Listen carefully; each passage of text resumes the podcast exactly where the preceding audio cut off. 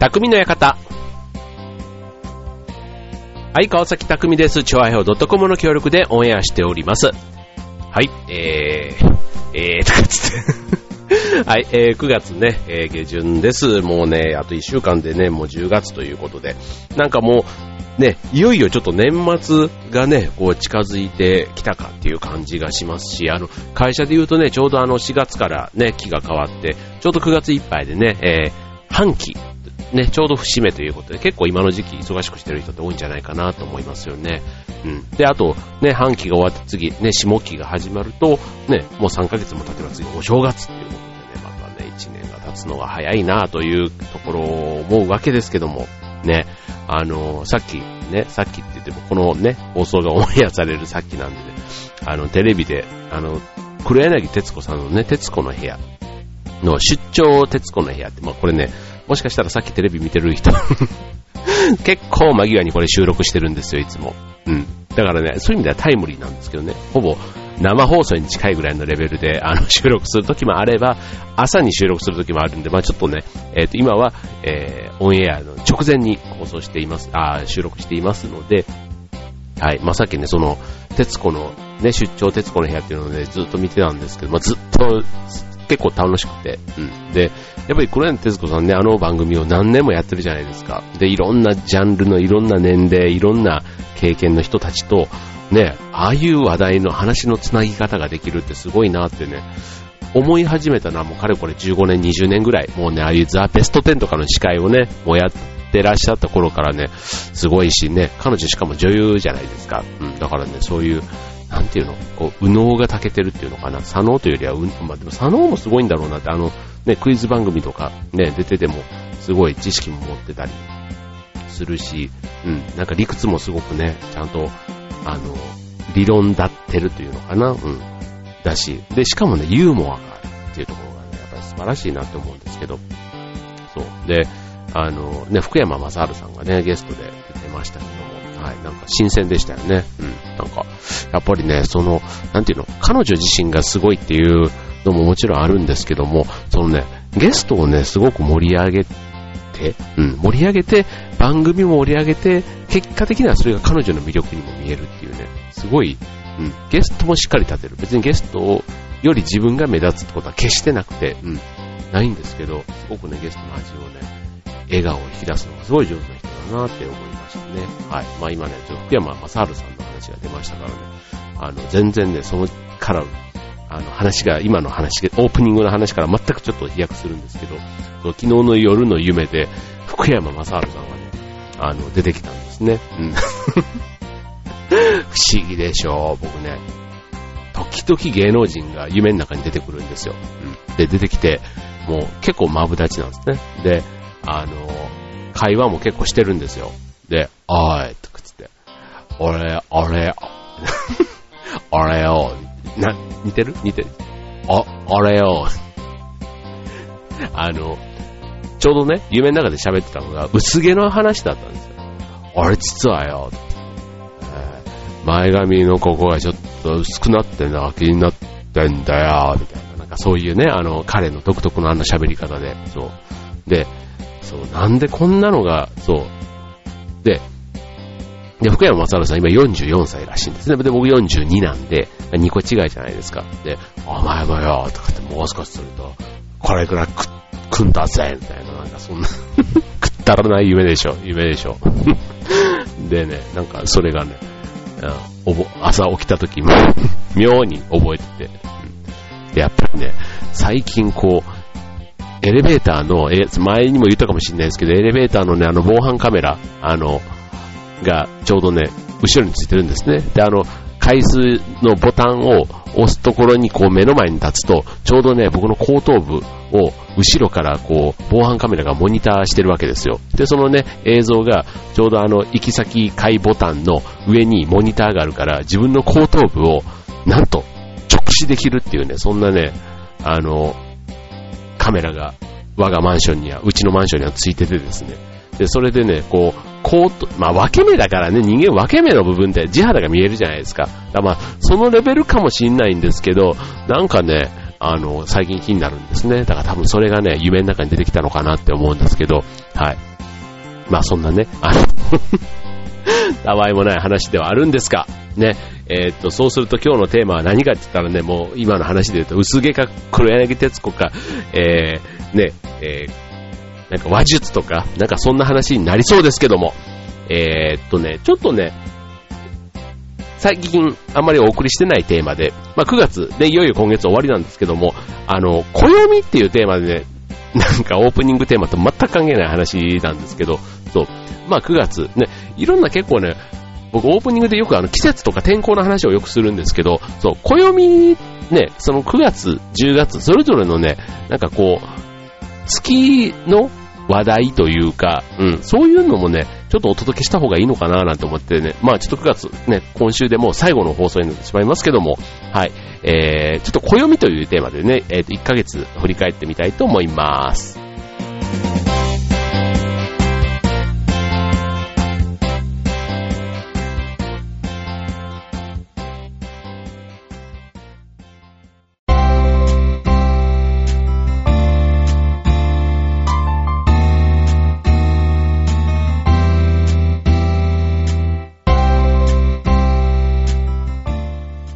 はい、えー、今週の匠の館、えー、暦ということでね、えー、まあ9月、ね、もういよいよ終わりが近づいてまいりましたけども、まあ9月っていうとね、結構あの、なんだろう、イメージ、ね、あの、これ、あの、なんだ、絵文字じゃないけども、うん、なんかそういったものなんかでもね、まあ9月って言ったらまあ、こう、お月見とかね、こう、さ、えっ、ー、と、すすきとか、あとはなんだろう、紅葉って言ったらやっぱ10月なのかな、うん。だから、9月をイメージするもの、ね、残暑とかね、あとまあ新学期とか、あとまあ台風もね、9月多いですよね。うん。あと、あとはなんだろう。スズムシとか、ああいうね、コオロギとかね、なんか虫の音って言ったらなんかやっぱり夏よりね、秋のイメージがありますよね。うん。あと、なんだろう、えっ、ー、と、あと本当の日付ベースで言えば、まあ、9月1日は防災の日なんてね、いうので、これは、えっ、ー、と、関東大震災があった日でしたっけ、確かね。うん。お防災の日って言われてたり、あとはね、えっ、と、敬老の日が今第3月曜日がね、敬老院の日だったり、あと先日のね、3連休、9月23日頃、これも秋分の日もね、3連休があったり、ね、あとは、うんと、動物愛護週間なんていうのもね、これ9月20日から26日まで、ね、動物愛護週間。これね、結構一部のところでポスターなんかもね、たまに見かけますよね。うん。あとはなんか、花、ね、秋の桜と書いてコスモスなんていうのもね、まあこの時期が、まあ満開というところ。ということで、意外とね、まあ、あの、その1ヶ月のそういう行事というか、うん、まあ世間話でね、まあこういう季節のことってあると、あ、もうこんな時期なんだなって思いますけども、まあ最近で言ったらね、結構9月のイメージってのはなんかハロウィンとかね、まあそういったのもなんか9月10月っていうとね、なんか、もう夏が終わってハロウィンっていうと秋っていう感じのね、なんか定番化してきて、で、もうすぐに今度11月になるとクリスマスみたいなね、なんかそういうのが最近定番化してきてるようなイメージがありますけども、うん。まあ、せっかくなんでね、まあちょっと暦ということなんで、まあ防災の日っていうと、結構ニュースなんかではね、こう取り上げられたりするし、うん。やっぱりあの、東日本大震災があってから、あの、防災グッズなんていうのはね、本当うん、いざという時にね、ほんと売り切れてなくなるじゃないですか。でも今って結構普通にね、あの、ホームセンターなんかでもしっかりあって、でもね、ほんとね、そういう時にちゃんと買っとかないとダメな、なダメなのに、その時には買わないんですよね。これ不思議なもんで、電池とかもそうなんですけど、ね、ちゃんと蓄えとかないとダメなのに、うん、なんか、うん、やっぱり備えてないんでしょうね、これってね。まあ、なんか備蓄とか言ってもね、まあなんか水だなんだとかっていうのもなんだかんだ、その、災害のために用意してるっていうよりはね、まあなんかそういうことにも役に立つかなっていうことで、どっかで起こってほしくないっていうのがあるから、なんかね、それに備えるっていうことに対してなんか抵抗があるのかもしれないなとか思ったりね、うん、例えばその、ね、病気というか、ね、そういうことも、病気に備えてってなんか病気になるのを待ってるみたいな感じがするからね、僕結構嫌なんですよね。うん。でもね、まあ、いざという時にね、こう、困るわけですから、から保険とかね、そういったものなんかも、ほんとね、あの、ちゃんと考えないとダメな年代なんですけどね、そう、なんか防災とかね、僕もまだ、ちょっともしかしたら、うん、決して意識が高いかと言われると、うん、まだまだかななんて思ったりしますよね。はい。あと、まあ残暑、ね、さっきね、言った、あの、大体ね、9月の上旬ってまだね、ようやく本当にね、台風一つ来て、またこれからね、台風来たりすると、どんどんね、秋めいてきますけども、ね、まあ、初中見舞いって言うと、だいたいお盆ぐらい、お盆前かな？お盆前が初中見舞い。でも、えっ、ー、と、8月の7日、暦で言うとあの、立秋なんて言われる、もうね、暦上は秋なんていう言葉が出てくるのが8月7日、ね、お盆ぐらいですけども、から、まあ、8月末までは、まあ、残暑なんていうね、残暑見舞いなんていうのは、ね、その時期に出したりするんですけどね。うん。あの、まあ、9月に入ってもね、なんか残暑って言うと、なんか9月のね、中旬ぐらいまで、なんかこう、異様に暑かったりすると、ね、そんな風に言われたりしますけども、はい。まあ、まあ残暑もね、まあ、ようやく落ち着いてきたかなっていう感じですよね。はい。で、まあ9月に入ると、まあハロウィンなんていうのもね、結構街中でも、もう最近こうお店なんかでもね、結構ああいう、あの、なんていうの、かぼちゃのお化けみたいなやつとかね、ああいうのがこう、あとオレンジ色とか、もうまさになんかハロウィンカラーって、うん、なんかこう、ちょっとオレンジっていいいいですよね、でもね。うん。僕結構好きな色なんで、うん。なんかその色が見えてくると、やっぱり柿とかね、ああいうなんかオレンジっぽいのが秋のイメージとね、マッチするのかもしれないですね。はい。あとね、えー、っと、そのさっきの台風ね。台風、どうですか？まあちょっとね、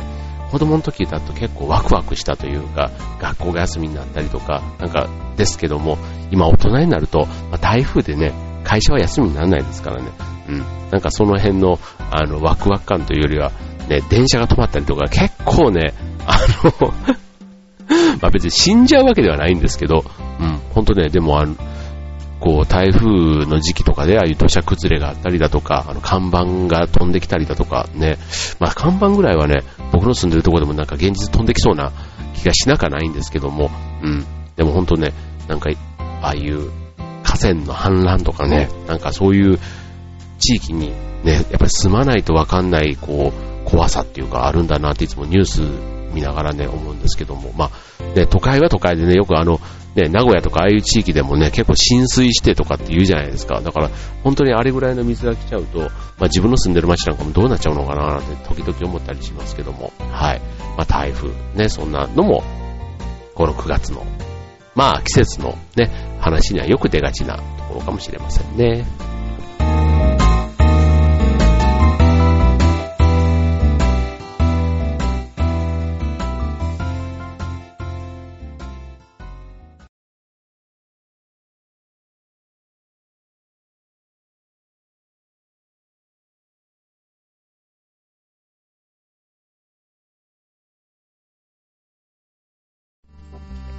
はい、えー、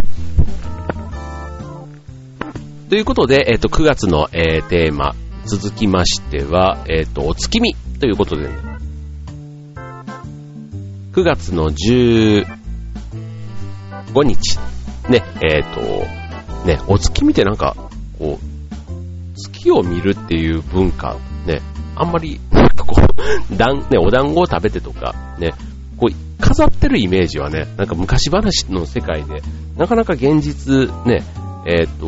やってるイメージはないんですけども、うん。まあでもね、なんかそういう、この間はね、満月がすごい綺麗だったじゃないですか。うん。だし、僕ね、子供の時に、あの、月の中に、うさぎの形が、あの、クレーターていうかな。うん。なんかあれで、うさぎの形してるっていうのがね、妙にね、なんか子供の時から、妙に、なんか気に入ってるっちゃ変ですけど、あ、確かにうさぎの形になってんだっていうのをね、なんか未だにね、たまに月を見て、その形が見えると、すごいこう、昔の気気持ちを思い出すっていうのかな。うん。なんですね。うん。で、ちなみに、えっ、と、その、うさぎといえば、ね、うさぎをペットで飼ってる人って結構いるじゃないですか。うん。で、これね、うさぎがなんで人気かっていうと、泣かないからなんですって。うん。へえと思って。まあ確かにうさぎって泣いてるの僕聞いたことないから、そう。で、泣かないし、意外とね、おとなしいんですよね。なんかぴょんぴょん跳ねてるのは、まあ、野うさぎはそうなんですけど、意外と家庭用っていうか、ああいうペットで飼われてるうさぎっていうのはね、本当うん、おとなしくって、うん。だからやっぱり癒し系なのかもしれないですね。うん。で、あとね、この間マクドナルド行ったんですけど、うん、あの、この時期限定というかね、月見バーガーとかね、ありますよね。うん、なんか、これもやっぱりこの時期限定というか、うん、秋のものなんだなと思って、ついついね、行くと食べちゃうんですけども、はい。うん、なんかやっぱ食欲の秋っていうところにもね、この辺になってくると、ちょっと繋がってくるのかなって感じはしますよね。はい。まあそんなね、お月見というのも、まあ9月。花見ほどね、まあ月見ってこうね、言葉はすごい定着してますけどね、あまりこう具体的にそれをみんなで見るとかっていうのってあんまりないかもしれないですね。うん。まあでもあの、天体イベント、ね、ああいうなんか惑星のなんかの、あの、皆既月食みたいなやつとか、皆既日食とかもそうですけど、え、結構ああいうね、天文賞みたいなのはすごいね、盛り上がったりするんですけど、まあ月っていうことだけで言うとね、あんまりなんかこう、うん、満月も、こう、本当の満月と、うん、なんかその、微妙な満月の中ね、あの、まあなんかありますよね。うん。はい。まあ、えっと、満月に近い日、ね、えっと、この間9月19日がね、えっと、そうでしたけども、来年はね、9月8日がね、最も満月に近くなる日と。だだから9月なんですね。うん。2月、2015年だと9月28日、2016年だと9月15日ということでね、うん。その中秋の名月というのはね、毎年変わるんですね。うん。ということで、まあそれもね、えー、面白いなって思います。はい、じゃあ続いてね、あと、敬老の日。ね、これもね、えっ、ー、と、暦の中では、比較的あの、祝日の中でも印象深い日のような気がしません？なんか。うん、敬老の日。あの、ね、おじいちゃんおばあちゃんとかいたりするとね、まあ、何かプレゼントしたりとかってあると思うんですけども、うん。まあ、ね、ほんとおじいちゃん高校、おばあちゃん高校ね、まあなんかね、敬老の日で言われると、ね、若い今のね、こう、シニアの方々はね、ちょっともしかしたら複雑な気分になっちゃうかもしれないんですけど、まあ、ただね、やっぱりお孫さんからね、そうやってもらえたり、なんかいたわってもらえたりするのもね、なんか逆に元気なうちにいたわってもらいたいじゃないですか。僕は結構そうなんですよね。病気になってね、改めてなんか、気の毒がられてっていうよりは、ね、わか、なんか元、お互い元気な時じゃ変ですけど、うん、元気な時に旅行とか行ってね、なんかそんな風にしてる方が絶対楽しいなぁなんて思うんですけども、うん。まあ、このね、敬老の日、ね、そういうね、シニアの方々を、こう、まあ、敬うというか、ね、こう、称えるというか、うん。まあ、なんか、うん。俺結構おじいちゃんおばあちゃんっていう存在が昔から好きというか、うん。なんかこう、癒されるというかね、なんか優しいイメージがあるじゃないですか。うん。そう。だからまあ自分もちっちゃい頃にね、こういろいろ買ってもらったりとかした分、なんかね、あの、お礼じゃないけども、うん、今ぐらいだったらもしおじいちゃんおばあちゃんがね、いればね、なんかそういうこともしてあげたいなとかね、思ったりする反面、うん、まあ自分の子供たちがね、それこそうちの親とか、あの、神さんの親とかね、なんか手作りのなんかをあげたりしてるのをね、こうなんか微笑ましくね、見てたりしますけども、ね、そんな敬老の日も9月にありますね。はい。で、あと最後、えっ、ー、と、9月、ね、えー、よく言うあの、暑さ寒さも彼岸までとかっていうね、ああいう言葉、あれも、えっ、ー、と、あれは9月のだいたい20日なのかな？秋分の日の3日前ぐらいなんですね。うん。そう。だから、えっ、と、まあ、扇風機をしまったりとか、まあ、部屋をね、えー、スッキリさせてとかね、なんかそういうちょっと、夏はちょっとって言ってたようなところをね、まあ、この時期から、ま、やったりする。ね。まあ、あとは、えっ、と、まあ、お彼岸ってね、まあ、春分の日と、えっ、と、秋分の日を挟んだ前後3日の計7日間のことをね、あの、お彼岸って言うんですけども、まあ、この期間に仏様の供養をすると、まあ、極楽城で行くことができるということでね、えー、言われてるんですね。で、ちなみにこれあの、こう、お彼岸にね、こう、供え物として作る、ね、ぼた餅とおはぎって、なん違いってなんか知ってます？っていうかね、基本的にはね、同じものなんですけども、実はね、食べる時期が違うというところで、これね、呼び名の違いがあるんですね。うん。で、えー、っと、彼岸の頃、ね、さっき、彼岸は春分と秋分、ね、春と秋にあるじゃないですか。で、春に咲くボタンと秋に咲く萩っていうとこで、中身は同じなんだけども、ボタン餅、ボタン餅が春。ね、えー、おはぎ、ね、秋、秋に咲く花はぎでおはぎということでね、あの、食べる時期、で同じあんあんこのね、あの、お餅ですけども、そう。っていうことなんですよ。うん。だから、あの、小豆の粒を、まあ、その季節に咲くボタンに見立てたのがボタン餅、ボタン餅。で、おはぎは、まあ、秋に、のお彼岸に食べるものということでね。うん。まあ、ね、面白いですよね。まあ、そういう意味もあったなんていうのも、両方、ね、似て違う。実は同じみたいな。ね。はい。はい、ということでね、えー、まあなんか、本当秋分の日も終わり、ね、これからどんどん夜が長くなっていきますので、うん、まあ夜景とかもね、なんか空気が澄んでくると、うん、こう、景色もね、綺麗で、なんかそういうスカイツリーみたいなところから見るもよし、ね、なんか山、ね、えー、高い山に登って夜景を楽しんでみるとかね、うん。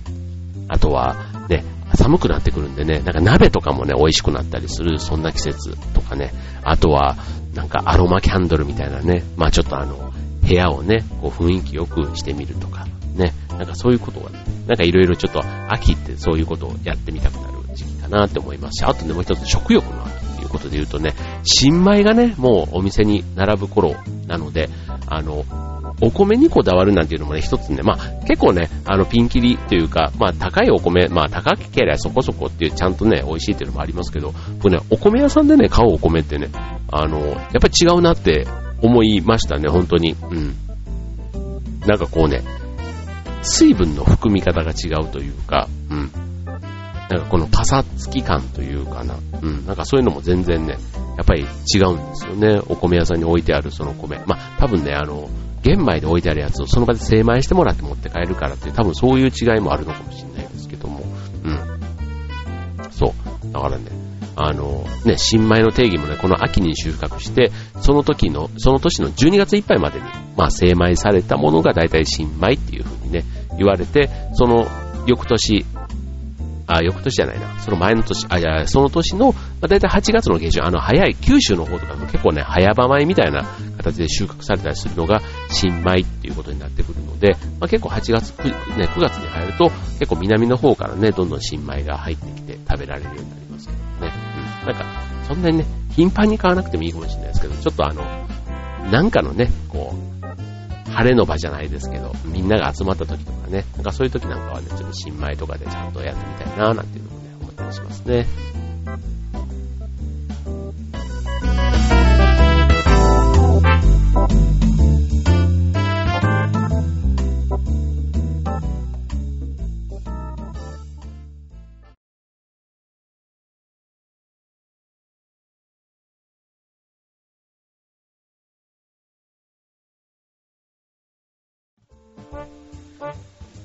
はい。ということで、匠の館、今週は暦9月ということでお送りいたしました。ね、9月1ヶ月、ね、ちょっとパパッとご紹介しましたけども、やっぱりいろんな行事ありますよね。うん。